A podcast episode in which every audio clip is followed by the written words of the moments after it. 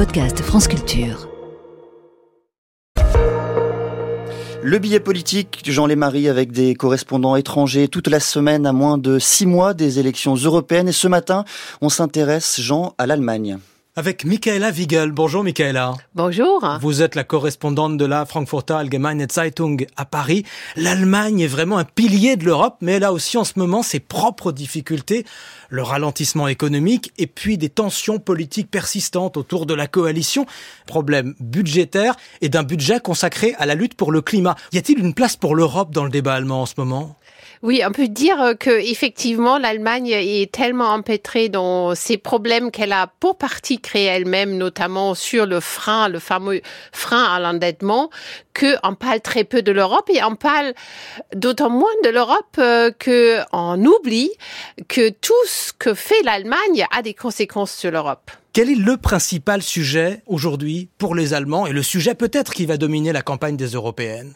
Alors, euh, c'est assez inquiétant parce que c'est le sujet de l'immigration. C'est le sujet, euh, le, premier sujet, et euh, on s'attend aussi à une montée en puissance de notre extrême droite qui s'appelle l'AFD.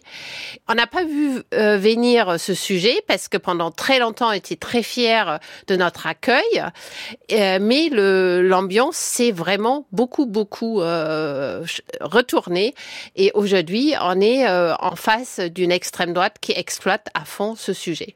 Et le climat que vous avez commencé à évoquer, euh, ça va certainement compter, mais justement, euh, comme il y a eu ces dégâts sur le plan intérieur, c'est pas forcément le premier sujet que les partis euh, de gouvernement de gauche, c'est-à-dire les Verts et la SPD, vont mettre en avant parce que sur le plan intérieur, ils n'ont pas eu un véritable succès.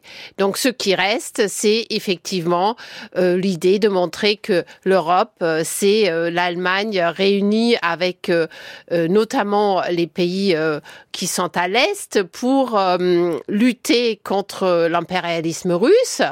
Donc ça, ce sera certainement un sujet mentionné, l'aide pour l'Ukraine. Après, euh, c'est aussi un sujet qui fait peur à beaucoup de monde, la guerre, l'élargissement.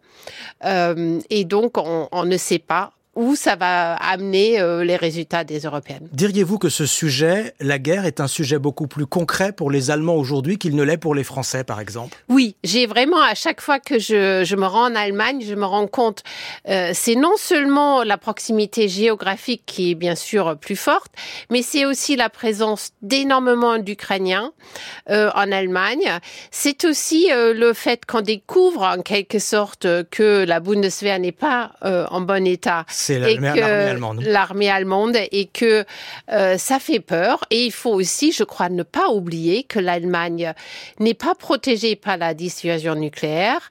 C'est quelque chose de très confortable, je crois, pour beaucoup de Français. On n'y pense pas souvent, mais euh, dès qu'on pense guerre, on sait que ça existe.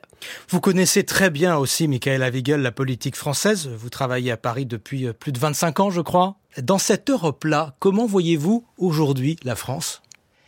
Alors, je pense que la France euh, elle est toujours aussi importante qu'auparavant, mais qu'elle a probablement plus de mal que d'autres pays de dire adieu à cette petite Europe où elle était tellement prédominante et où l'Allemagne était aussi tellement docile encore qu'elle n'osait rien faire sans l'accord de la France.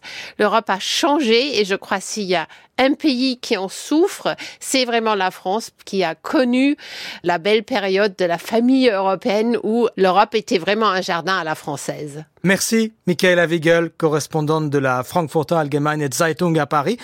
Et merci aussi à, Aloïs Guérin qui m'a aidé à coordonner cette série européenne. Vous la retrouvez sur franceculture.fr et sur l'appli Radio France. Et merci à vous, Jean Lima Marie. Le billet politique demain nous conduira en Italie.